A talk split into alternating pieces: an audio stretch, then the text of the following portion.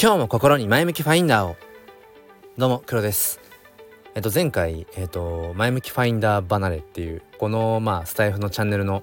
なんか必要性必然性みたいなものがうんまあいよいよなくなってきたのかな。まあ卒業なのかなみたいな話を してそのまま多分更新をしていなかったので1週間ぐらい。あのもう黒さん辞めたのかなみたいなね。えっとそんなことをまあ思っていた方もいるかもしれませんがなんか確信したのは多分やめないんだろうなって それ結局その毎日続けるかどうかみたいな話に多分なってきてでそもそも音声発信を毎日続けるっていうことはまあ約3年前から結局やってるんですよね。うん、この1年はそのそれがスタンド FM からその TwitterX のスペースの方に変わっただけであって僕自身は毎日音声発信をしてるともするとうーんこの1年は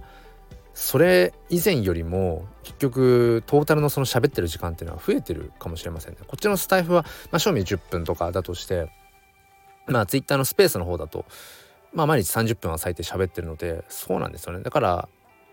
自分の中であんまりその大きく変わっていないなってことを思ってそれが場所が違うというかプラットフォームが違うだけの話で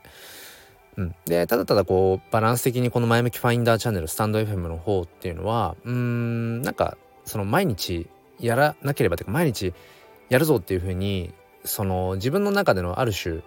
うんルールみたいなものから外れた場所に置いておくっていうまあそんな感じなんだろうなって、まあ、そんな感じでちょっとここ1週間というかここ最近の近況報告なんかをね、えー、このスタイフでするっていうのもまあありなのかなって。だから週1でね話していくなんていうのも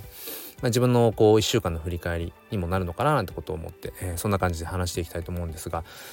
そうですね最近のところとしてはまあそのツイッタースペースの方にね来てくださってる方は、うんまあ、ご存知かもしれませんけども最近、まあ、クリエイターとして AI アート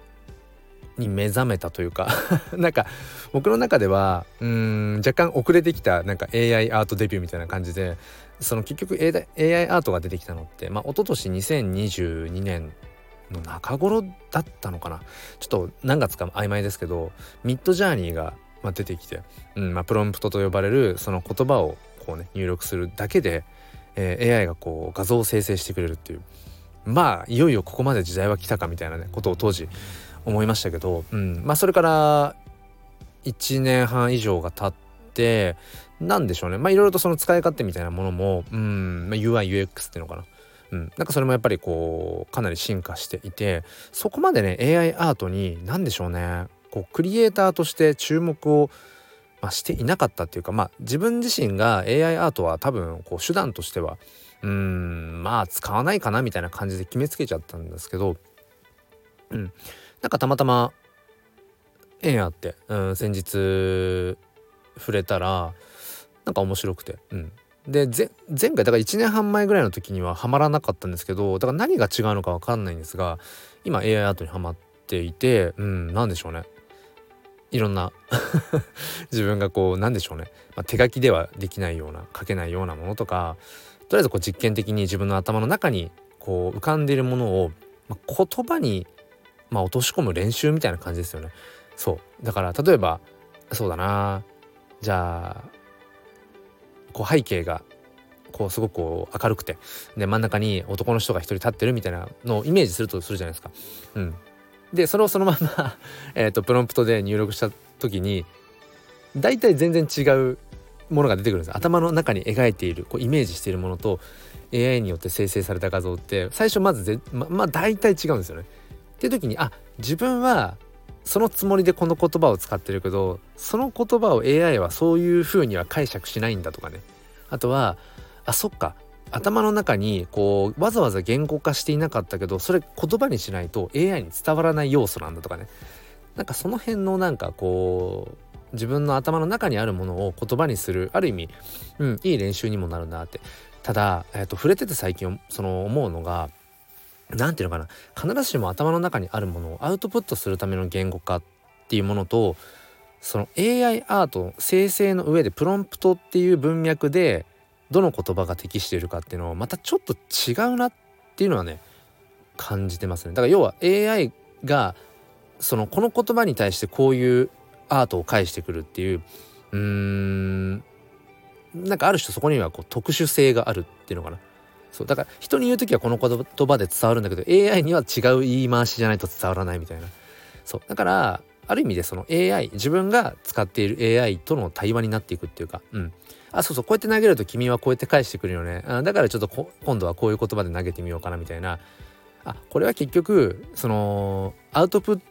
ト力言語化能力を高めるっていうまあこともあるけどうん結局どこまでいってもやっぱ AI との対話なんだなと思って。そうそれがある意味こう、別軸で楽しさとしては、うん、ありますねだから今そう自分のこう表現したいものっていうのを、うん、AI という手段通してで AI といううん相手と対話することによってそううんなんか自分の中で納得いくアートがね、えー、できたらいいななんて感じでその AI アートを今、えー、楽しんでいます。うん、でじゃあそれをこうアートができましたでそれをどうするのかっていうところとしてはまあ今一つまあマーケットとして考えているのはえっ、ー、と、まあ、ビットコインサトシビジョンっていう、まあ、ブロックチェーンの一つですね。ビットコインサトシビジョンの、えー、ブロックチェーン上でうん、その、まあ、アートいわゆる、まあ、NFT とか、まあ、オーディナンスって言われたりしますけど、まあ、デジタルアートとして、うん、展開していくのは次はビットコインサトシビジョンのチェーンにしようっていう、まあ、そこまでは決めていて、うん、なのでそうですね。最近その AI アートをやったりだとかあとはまあビットコインサトシビジョンまあよくそうね仮想通貨は知ってるあんまり知らないけどビットコインは聞いたことあるっていう、うん、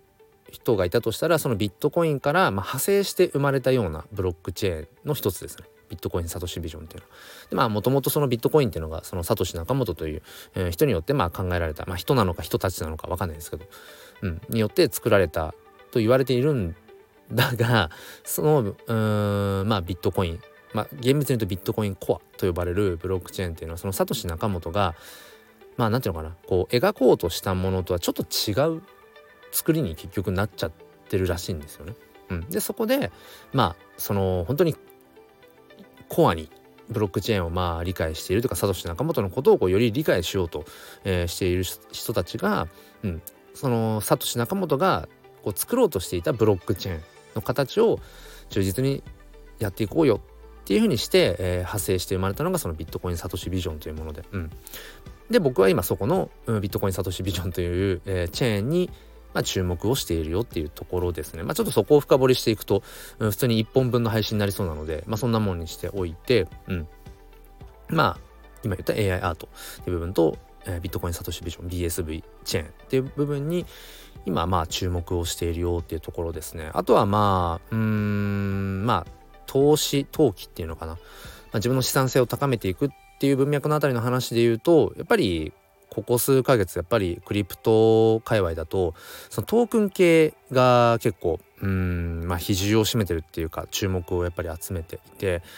でまあそのトークンいくつかねこう買ってまあ要は価格が上がったところで売るみたいな、うん、まあそういったこともまやっていて、まあ、その中の、まあ、特に自分が、うん、別途しているものとしては、えーと、ナットダラーナットというそういうトークンがあって、うん、でなんでそれに一番別途してるのかっていうとそのいわゆるトークンっていうものって基本的には誰でもうんまあ自由に、供給量を決めてそのトークンを発行することができるんですよね。だけど中にはそれができないものがあって、うん、でいわゆるそれが何何かというとそのデジタルマターセオリーという DMT って略されるんですけどそのデジタルマターセオリーっていうそれは考え方ですね。その既存のものの中すでに今あるものの中から特定のパターンを見つけて、えー、そこに価値を見出していくっていうそういうのが DMT デジタルマターセオリーっていうまあそういう考え方なんですけどそれに基づいてその、まあ、発行されるっていうか要は供給量がもう決まってるわけですよね。うん、誰かが自由にじゃあ今から僕は黒トークンというトークンを、えー、1万枚発行しますみたいなことができない。もうそうだな、まあ、すごい極端な例ですけど今目の前にあの竹があって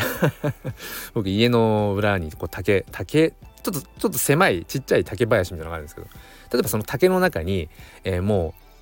特定のね決まったそのなんだ？竹なんで竹を例に出したんだろう？竹の中に詰まっている何かこうわかんない。樹脂でも何でもいいけど何かの単位にえっ、とこううんなんていうのかな？そこにその価値を見出してその樹脂の量みたいなものをその量その数をトークンにそのままなんか紐付けるみたいなイメージ。の時に僕はその供給量を決められないわけですね。目の前にある竹の中にある樹脂ってなんだ？その樹脂の量って僕が決められるものじゃないじゃないですか。これナットの説明これでいいのかな？あの 違ったらあのぜひ教えてほしいんですけど。まあその要は僕がベットしてる、まあ、ナットという、まあ、トークン名ですけどそれは、えーと、供給量がもうその誰かが勝手に決められるものではないっていうか。そうだから、はい、他のトークンに比べてまあいわゆる希少性みたいなものもそうだしうんそもそも作られ方のルールが違うからまあ価値があまあ、より見出され見出されるよねっていう、まあ、そういう根拠のもとに僕は、うん、ベットしている感じですね。うん、で今のところそれはまあ含み益ですけど、まあ、だいぶ上がってきているっていう。うん、でまあこれはどこまでね結局そういうトークン系を追っていくかっていうのもあるしまあやっぱりハイリスクハイリターンってところはありますしね。うん、だけどなんかそういうそうねちょっともう10分過ぎてるので ここ最近の近況報告としては、まあ、相変わらずクリプトというものに、えーまあ、夢中で、なんか楽しんでるよって。でその中でやっぱり自分の資産性を高めていくためにっていうなんていうか本当に金銭的な、その報酬を求めて別途しているものもあるし、まあ、一方で本当にその自分のアート自分が表現したい表現できるものって何なんだろうってそのクリエイティブの追求。まあそれはもう本当にすぐにね今日明日お金になるみたいな話ではなくただただ自分のこう、うん、自己実現欲求っていうのかな。なんかそれを追い求めていたりだとか、うん、あとはそうですね。うんそのさっき言ったビットコインサトシビジョンっていうブロックチェーンみたいにこうよりブロックチェーンの理解なんかそういうねものも深めていったりっていう。そうそう、うん。まあ、よくその毎朝スペースなんかで言ってるんですけど僕は3つの性質をいつもこう頭の中に入れて入れてっていうか その軸にして考えていてその資産性今自分がやろうとしてること自分が別途してるものってその資産をこう拡張してくれるもの、うん、まあ投資性とも言えるかもしれない。なのか、えー、これは実用性があるから機能性が高いからそこに今自分は使ってるのか別途してるのか時間を割いてるのかみたいな。あとはまあ最後は趣味思考の思考ですね。思考性。自分が好きだからこれやって楽しいからっていう。うん、なんかその3つの中のどれかにいつも当てはまるなってものでなんかそこのバランスをいつも考えながらはい とやっていますという「はい」とか言ってそんな感じですねうんなのでまあちょっと週1こんな感じでうん気軽にここ最近こんなことを考えてるやってるよみたいなことをうんなんかその週のまとめみたいな感じでこのスタイフで話すっていうのも、まあ、ありかななんていう風な感じではいえー、考えています。ということでお付き合いくださりありがとうございました。まあ、こんな感じで、何でしょうね。うん、結局、迷うんですよね。生きてると。これでいいのかなとか。でやっぱり、まあ、価値観というか考え方って日々変わっていくし、まあ、それはまさに仏教の諸行無常だと思うんですけど。そう、うん、やっぱ揺れますよね。心ってね。だからそんな中で、うん、いやでもこれでいいんだ、うん、なんか前はこれが正解だと思ってたけどなんかそれがどうも正解に感じられない。だったら他のね、方法を考えて、うん、別の正解だと思うものを探していくみたいな結局そういう繰り返しなんだろうなっていう結局やっぱりこの前向きファインダーチャンネルは やっぱり僕にとってはそうやっぱり大事な場所なんだな。頻度はね頻度こそちょっとこううんあのー、以前と比べたら減ってるけどそう価値としては変わってないなというそんなお話でした。ということで、えー、皆さん今日も良い一日を。そして心に前向きファインダーを。ではまた。